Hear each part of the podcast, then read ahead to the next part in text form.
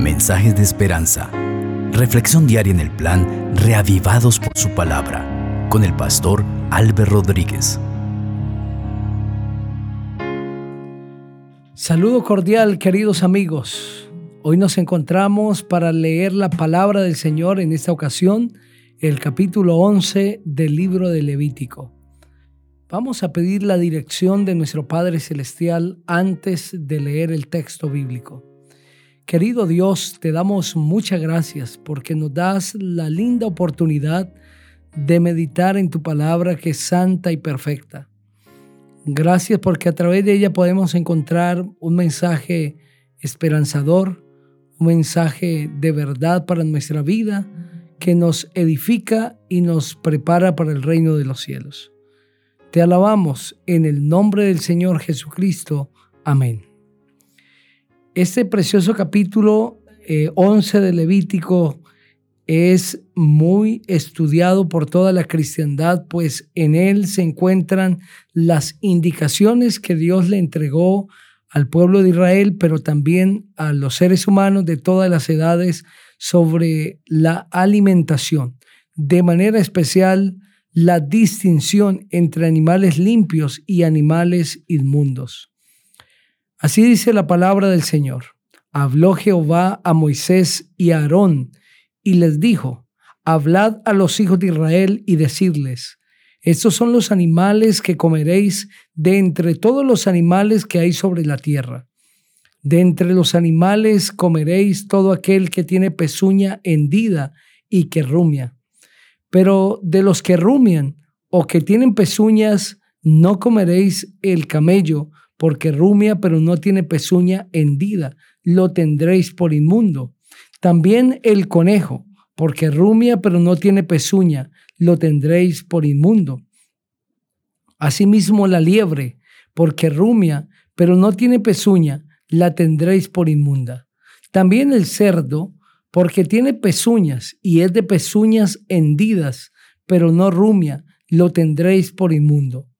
De su carne no comeréis ni tocaréis su cuerpo muerto, los tendréis por inmundos. De todos los animales que viven en las aguas comeréis estos. Todos los que tienen aletas y escamas, ya sean de mar o de río, los podréis comer pero tendréis como cosa abominable todos los que no tienen aletas ni escamas, ya sean de mar o de río, entre todo lo que se mueve y entre toda cosa viviente que está en las aguas. Os serán pues abominación. De su carne no comeréis y abominaréis sus cuerpos muertos. Tendréis por abominable todo lo que en las aguas no tiene aletas y escamas.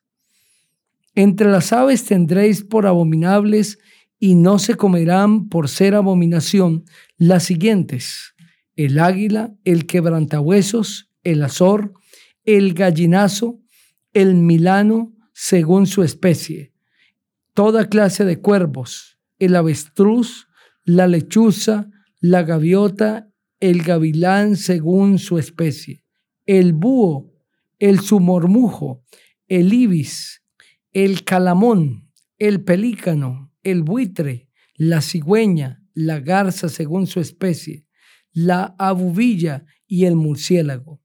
Tendréis por abominable todo insecto alado que anda sobre cuatro patas, pero de todo insecto alado que anda sobre cuatro patas comeréis el que además de sus patas tiene zancas para saltar con ellas y sobre la tierra. De ellos comeréis estos toda clase de langosta, de langostín, de grillo y saltamontes. Cualquier otro insecto alado que tenga cuatro patas os será abominación. Por estas cosas quedaréis impuros. Cualquiera que toque los cuerpos muertos de estos animales quedará impuro hasta la noche. Cualquiera que levante el cadáver de alguno de ellos lavará sus vestidos y quedará impuro hasta la noche. Tendréis por inmundo todo animal de pezuña, pero que no tiene pezuña hendida ni rumia.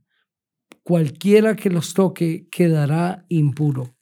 De todos los animales que andan en cuatro patas, tendréis por inmundo a cualquiera que se apoye sobre sus garras. Todo el que toque sus cadáveres quedará impuro hasta la noche. Y el que levante sus cadáveres lavará sus vestidos y quedará impuro hasta la noche. Los tendréis por abominación. Y tendréis por inmundos a los siguientes animales que se mueven sobre la tierra, la comadreja, el ratón, las distintas especies de rana, el erizo, el cocodrilo, el lagarto, la lagartija y el camaleón. Estos tendréis por inmundos de entre los animales que se mueven, y cualquiera que toque sus cuerpos muertos quedará impuro hasta la noche.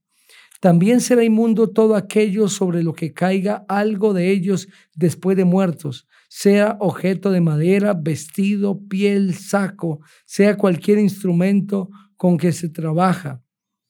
Será metido en agua y quedará inmundo hasta la noche entonces quedará limpio. Toda vasija de barro dentro de la cual caiga alguno de ellos será inmunda, así como todo lo que está dentro de ella, y la vasija deberá quebrarse.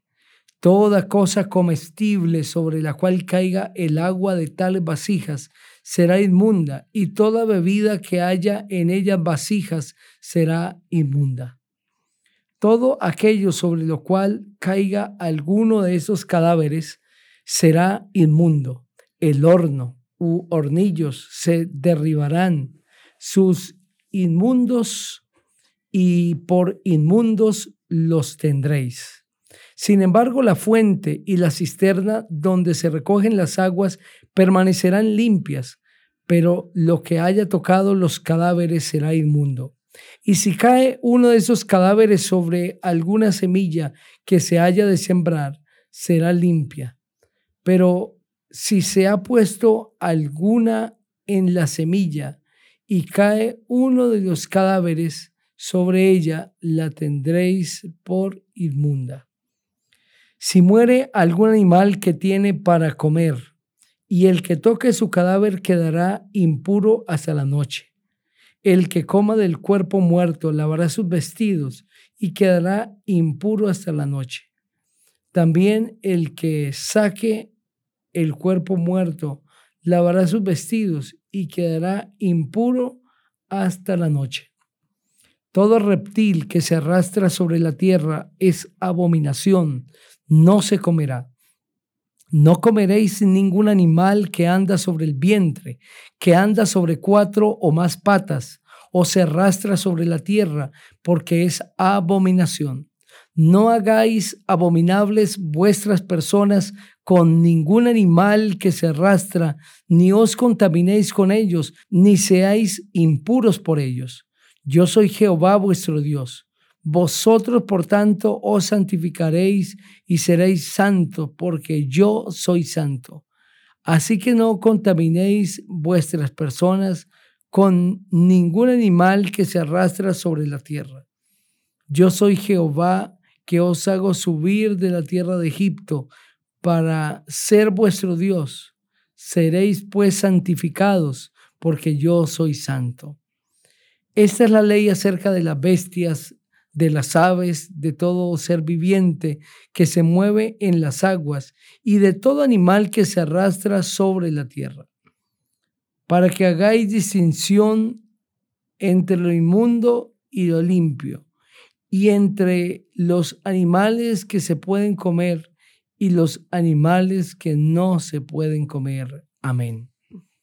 A través de este capítulo, el Señor describe con detalles cómo debe ser la alimentación de sus hijos y de manera especial habla de los animales limpios y de los animales impuros y da características sobre cómo deben ser los animales que los hijos de Dios pueden ingerir. Sin embargo, a pesar de que en el texto está claro, algunos han concluido que Levítico 11 ya no tiene relevancia para los seres humanos, que hacía parte de las ceremonias y de las fiestas religiosas de la antigüedad que ya eh, caducaron, que ya no tienen ninguna importancia para los cristianos de hoy. Sin embargo, el contexto de este capítulo no es haciendo parte de una ceremonia, de una fiesta en particular.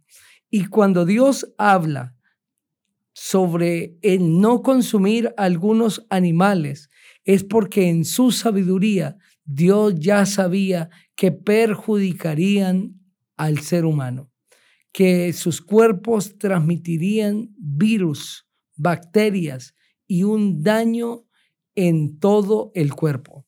Es por eso que el Señor decidió dar indicaciones sobre los animales que se deben comer, que deben ser rumiantes, que deben ser de pezuña hendida, sobre los peces que deben tener aletas y escamas, sobre las aves de los cielos. El Señor pone allí una lista de las que no se deben consumir. Y puede ser que tú no creas que tiene implicaciones en la salud. Si tú no acatas a la voz de Dios, vas a ver tarde o temprano los resultados de tu obediencia o los resultados de tu desobediencia. Levítico 11 no obedece a unas exigencias de parte de Dios con el deseo de robarle alimentos importantes a la canasta familiar. Levítico 11 tampoco se constituye en unas leyes que quieren complicarle la vida a los hijos de Dios. Tampoco hace parte de fiestas y ceremonias religiosas, pero mucho menos ha sido puesto allí porque el Señor quiere atormentar la vida de las personas o sencillamente Dios quiere llevar las cosas al extremo. No es de esta manera, queridos amigos, sino que Levítico, el capítulo 11, nos presenta unas indicaciones sobre la voluntad de Dios para la salud de nosotros, los seres humanos. En algún momento, el consumo de carne no tenía mayores implicaciones, pero ahora incluso así sea de animales que Dios autorizó por las enfermedades y demás, también tienen unas complicaciones. Y máxime si se trata de animales que Dios dijo que no se debían consumir. La salud se verá afectada. Este capítulo tiene como propósito sostener una buena salud de los hijos de Dios de manera inmediata del pueblo de Israel. Dios quería que el pueblo gozara de buena salud. Pero ahora este mensaje se extiende a ti porque Dios sigue teniendo el mismo deseo. Según tercera de Juan, el capítulo 3, el versículo 2, dice que Dios quiere que nosotros seamos prosperados en todo y que tengamos salud como prosperamos espiritualmente. Dios desea, querido amigo, que tú tengas salud, que vivas, que goces de la vida, pero que ese goce sea el fruto de los actos responsables de acatar la voz de Dios. Entonces Levítico 11 no es un capítulo ceremonial, es un capítulo que implica en la salud de toda persona. Obedezcámoslos y gozaremos de una mejor salud y tendremos una mejor forma de vivir. Les invito para que juntos oremos. Padre, gracias porque nos has permitido reflexionar una vez más en tu palabra. Bendice a cada persona que está escuchando ese mensaje. Acompáñale, Señor, y que el texto bíblico siga siendo claro a nuestra mente. En Cristo Jesús. Amén. El Señor te bendiga